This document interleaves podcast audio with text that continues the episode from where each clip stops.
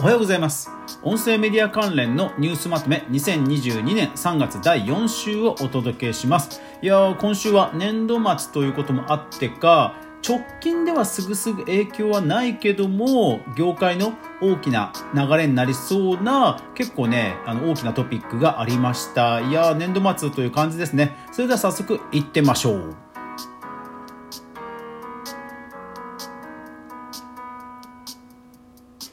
はいどうも、かぐわです。さあ早速ですね、2022年3月第4週の音声配信関連のニュースまとめいきましょう。まずはこちら。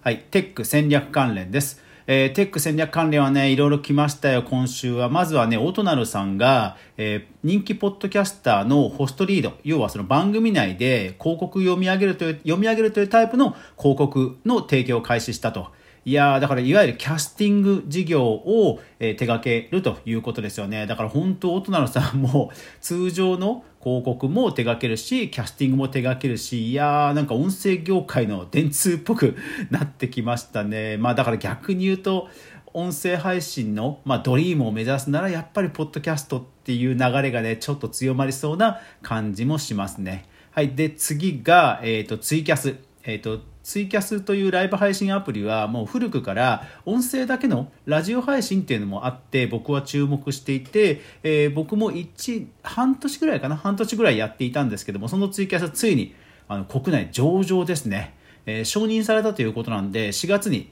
ついに上場します。まあ、これによって知名度も上がりますし人材も集まりやすくなるということでツイキャスの勢いが増しそうなんですよね。ただツイキャス調べるとねすごいんですよ。ここ4年間で売り上げ10倍。10倍ですよ。いやマジですごいですよね。異次元あのバグってるんじゃないかっていうぐらいですよね。いやーすごいですね。まあもちろんコインという売り上げがほとんどなので彼らの手元に残るっていうのはまたえー、微妙なんですけどもただこの10倍54億を売り上げたのが34人の社員ですからね。34人で54億ですからどんだけって感じですよね。まあそういうツイキャスが、えー、国内上場ということですからまた業界の一つ波ができるかなという気がします。そして、えー、Spotify がなんと、えー、トークアプリグリーンルーム。えっ、ー、とクラブハウスクローン、クラブハウスのクローンのような、えー、ライブ配信のトークライブ、えー、グリーンルームを、これを、えー、いよいよ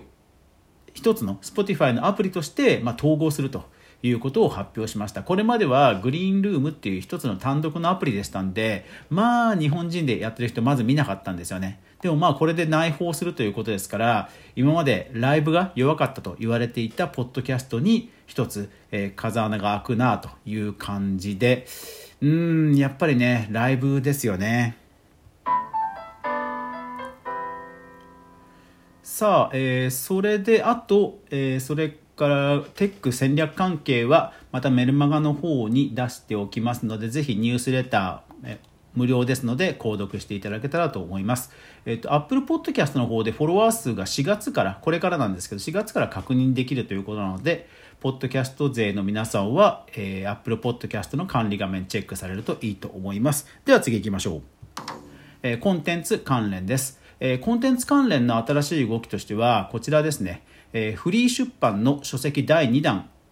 が発売で、その時に、えー、ポッドキャストもお届けするということですね。うん、なんか異業種からの音声配信がちょっと増えそうな感じです。もう一つが、えー、電子書籍、はい、ソニーミュージックさんが出している電子書籍で、えーと、ソニーの電子書籍ストアリーダーストアというのがあってそのリーダーストアで電子書籍レーベル読み人というのができてそのレーベルに関しては電子書籍を買うと、えー、冒頭まあ、3分の1ですかね。一応ね1冊買ってみたんですよ。そうしたら冒頭の全部じゃなくて3分の1ぐらいをちゃんとしたナレーションのナレーターの方が読み上げてくれるという、まあ、電子書籍ならではの機能ということで、えー、音声もついてくるというレーベルができたと。結局ソニーさんがレーベルとして立ち上げたっていうことがポイントなんですよね。なんか単に企画ものとして一冊本が音声付きで出てきたというレベルではないわけですよ。そうなので、えその freee会計ソフトの大手の freee ですとか、えソニーさんが、音声について、えまあ、追加とはいええ、そういった付加価値をつけてきたということは一つ注目に値するかなと、え、思います。あとは結構今週もコンテンツ関連はちょこちょこと立ち上がってますね。えー、 Voicy さんが以前、えーと、ブログメディアを、え音声化する、えー、番組も今週立ち上がっててましたし、あとは、え、ー、と、J2 ベガルタ仙台の、えー、仙台のリアルタイム音声配信アプリのガガヤ、ガヤ R というアプリで、えー、そういった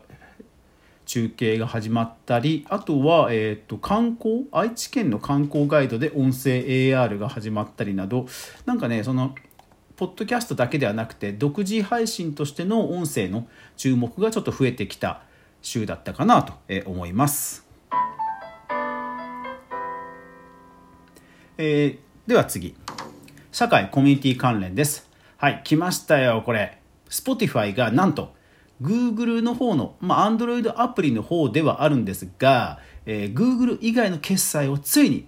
Spotify が実装です。これね、キャプチャー画面見るとですね、結構センセンセーションで、普通に決済ボタンを押すと、ほら、あの、Google のなんか認証みたいな、あの、おなじみのマークが出て、決済ボタン、金額っていうのが出るんですけど、そこに Google とプラスアルファで1つ並んでるんですよ。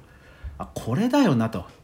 やっぱり僕たちは今まで一つの決済を独占という状態で決済を強いられてきたんだなってこの画面を見ると改めて思いましたね。やっぱり、ね、決済方法が選べるっていうこの選択ができる自由を今まで奪われていたんだなっていうことをこの画面見ると改めて思います。なので、えー、ぜひ Apple 関連のアプリでも実装されるといいなと思いました。でまあ Spotify 自体はもともとそういったアップルやグーグルの、えー、手数料に対して、え、反旗を翻していた、まあ、陣営にいた会社ですので、まあ、Google とそこで一つ、え、前進したということですね。えー、っとあとは結構そのポッドキャストに関してのなんか総論というか全般的なコラムが出ててまあ、 Voicy とかスタンド FM とかも取り上げられていたんで、やっぱり音声配信自体の注目はまだまだ続くのかなと思いました。それからその他ですね。えー、その他はですね、結構メタバースの広告事業が始まったとか、あと YouTuber のツールで炎上を自動的にアラート告知してくれるツールとか、あとは、えー、あやたんさんのえー、スタまあ、事業に関するつぶやきとかもろもろちょっとありましたね。あとは音声がなんかあの音で音声で聞くと、えー、学力が上がるなんていう調査も出てきたりなどなど、うん、出てきてましたね。はい、えー、今週はそういったことでなんか直近で僕らの、配信に何か、えー、すぐに影響が出るというわけではないんですがなんか大きなうねりのその源になりそうな、うん、なんかターニングポイントになりそうな、はい、戦略的なニュースが多かったなというふうに思います。はい、まあでも本当にやっぱりライブのねライブの注目音声の注目はなんかじわじわと本当広がってきているなという気がします。はい、えー、皆さんもいかがでしょうか、えーと、このニュースまとめに関しては、えー、僕の無料配信しているニュースレターの方で、えー、毎週、えちゃんと URL とタイトルを含めた、え完全版としてニュースレター配信していますのでよかったらニュースレターの購読もよろしくお願いします。いやーでもオトナルさんがねオトナルさんが本当ポッドキャスト勢のあの 総元締めなあのラスボス感な感じにどんどんなってきましたね。はい。というわけで皆さん、今週いかがだったでしょうか？いよいよもう年度末ですね。4月ですね。早いですね。今週から4月ですよ。1年の3 4分の1がもう終わっちゃいましたね。はい。えー、というわけで、まあ、このラジオも、ワラジオは今後も変わらず、え、毎日配信していきますので、皆さんよかったら、え、フォロー、登録、通知設定よろしくお願いします。それでは今日一日素敵な一日になりますように、皆さん、いってらっしゃい。